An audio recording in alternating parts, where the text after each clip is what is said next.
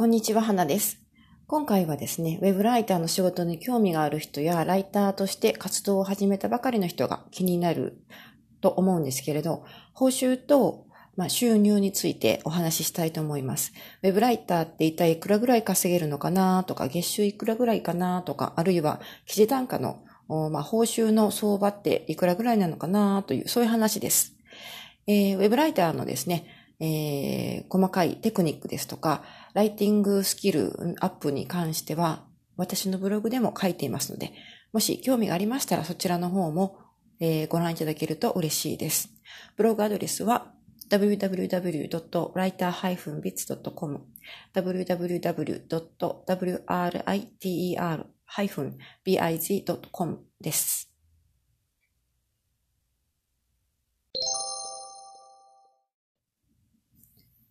はい。ではですね、ライターの案件というのはですね、基本的に記事単価で決まることが多いです。記事単価というのは一記事あたりの報酬単価のことを言います。大体ライターの初心者の方とか未経験者の場合ですね、えー、1000文字程度の記事で1本あたり200円とか300円スタートというのが一般的だと思います。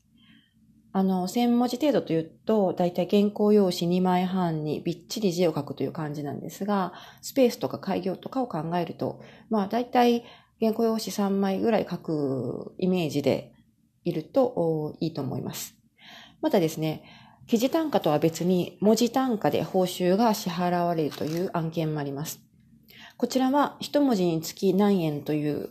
ふうに報酬が決まっていますので、えー、実際に執筆した文字数に応じて報酬が計算されます。例えば記事単価で、え、1本1000文字あたりが200円とか300円ですと、1文字あたりにすると0.2円から0.3円になりますね。で、あの、大体慣れてくるとですね、文字単価1円という案件も結構あります。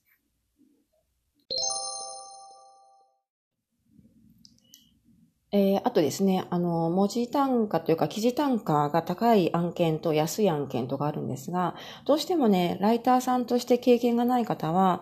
えー、報酬単価が安くなってしまいます。というよりも、単価の高い案件はそれだけ競争が激しいので、たくさんの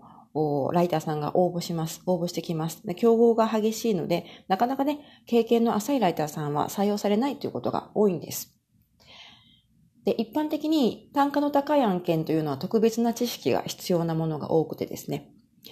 えー、例えば専門的な医学、医療に関する知識とか、えー、美容ダイエット、もしくは、えー、IT 関係、金融関係、転職、就職関係とか、そういう特別な知識とか、あるいは資格が必要なものは単価が高い傾向になります。で一方ですね、一見報酬単価が高いものでも注意が必要で、見た目の報酬単価が高いように見えても実際にはあまり割が良くないお仕事もあるんですね。えー、こういったお仕事の中には、えー、報酬単価が、あまあ、条件が良くて応募しようかなと思って応募要項をよくよく中身見てみるとですね、記事、記事を作成する以外の作業が含まれていることがあります。例えば画像選定ですとか、あとウェブサイトへの投稿作業とかですね、最近ですとワードプレスが多くて、ワードプレスに、えー、投稿して、えー、初めて作業が完了という、そういうお仕事の募集もあります。ただ、あの、使い慣れていない人にとっては、こういう画像を選ぶ仕事とか、ウェブサイトへの直接投稿作業とか、意外とね、時間を消耗してしまうので、単価がいいからと言って応募してしまって、安易に、あの、飛びつくとですね、かえって、あの、後で後悔することがあります。実際に、あの、やり、やり始めてみると、記事作成、テキスト作成以外に、いろんな作業が含まれてきて、結局、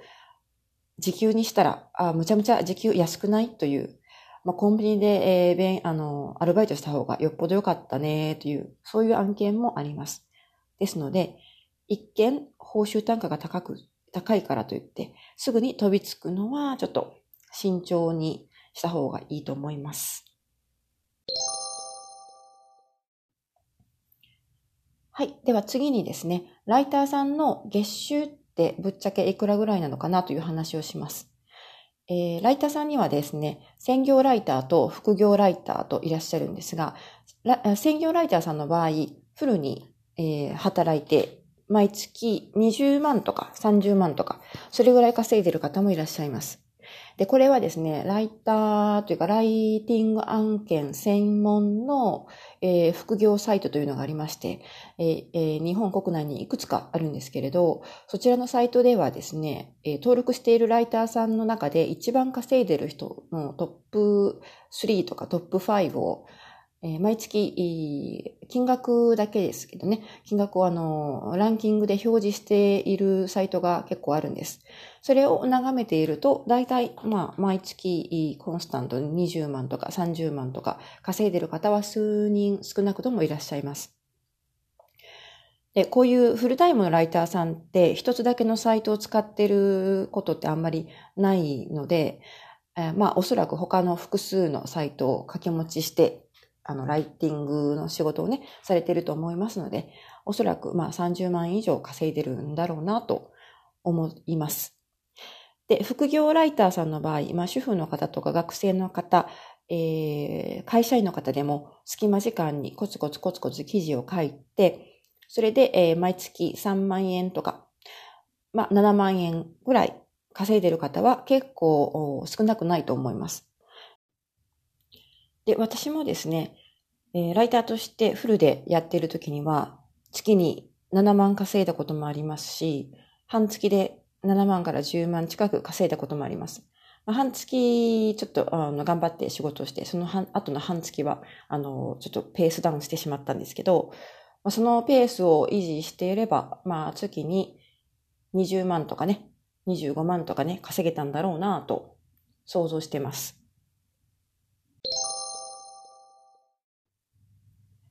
じゃあね、あの、収入を増やすためには具体的にどうすればいいかという話なんですけれど、まあ、あの、ライターの仕事を、作業時間を増やすか、報酬単価を上げるか、ということになってくると思います。で、作業時間というのはですね、結構皆さん、あの、大体決まってくるんですよね。そのライフスタイルによって、1日何時間作業できるか、そして1週間月曜日から日曜日の間何日間作業できるか、これ掛け算すれば、一月あたりの作業時間が決まってきます。で、作業時間を増やすというのはなかなか結構難しいところがありまして、まあ、ある程度上限があるので、あとは報酬単価を上げるということもとても大切です。もう一つ、同じ作業時間でも効率を上げて、えー、生産性を高くする。それも、あの、一つの方法ですね。まあ、わかりやすいところで言うと、タイピングをスピードアップさせることがかなり大きな、あの、要因になると思います。まあ、記事作成に関してはですね、タイピングのスピードが結構、あの影響力が大きくて、えー、タイピングが得意な方だったらいいんですけれど、結構主婦の方とかね、普段あまりパソコン触っていない方で、ウェブライターに挑戦してみたという場合、タイピングに慣れてない、キーボードのタイピングがとても遅いという、そういう方も結構、あの、相談いただいたりします。で、もう、あの、それは、やはり、練習しかないんですよ。数をこなして、たくさん自分で文章を作っていく、テキストを打つ練習をする。まあ、わかりやすいところで言うと、ブラインドタッチを練習してみる。ブラインドタッチ練習する方法は、無料で使えるウェブサイトとかも、あの、ありますので、そういうのを使ってみると、少し役立つと思います。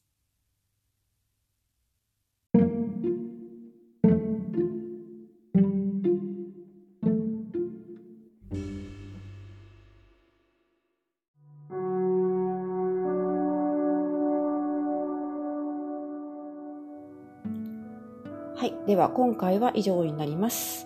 えー、ライターを目指す人にとって一番多分気になる報酬とか月収について掘り下げてみました。で、あの、ライターとして報酬を上げていく、効率よく稼いでいくという方法はですね、あのー、私のブログで紹介していますので、そちらの方もご覧いただけると、あのきっと役に立つと思います。私のブログは www www.writer-biz.com www.writer-biz.com です。また、今後もライティングに関するこういう情報をですね、時々あの定期的にアップしていく予定ですので、よろしければフォローとかしていただけるととても嬉しいです。では最後まで聞いていただきましてありがとうございました。またお会いしましょう。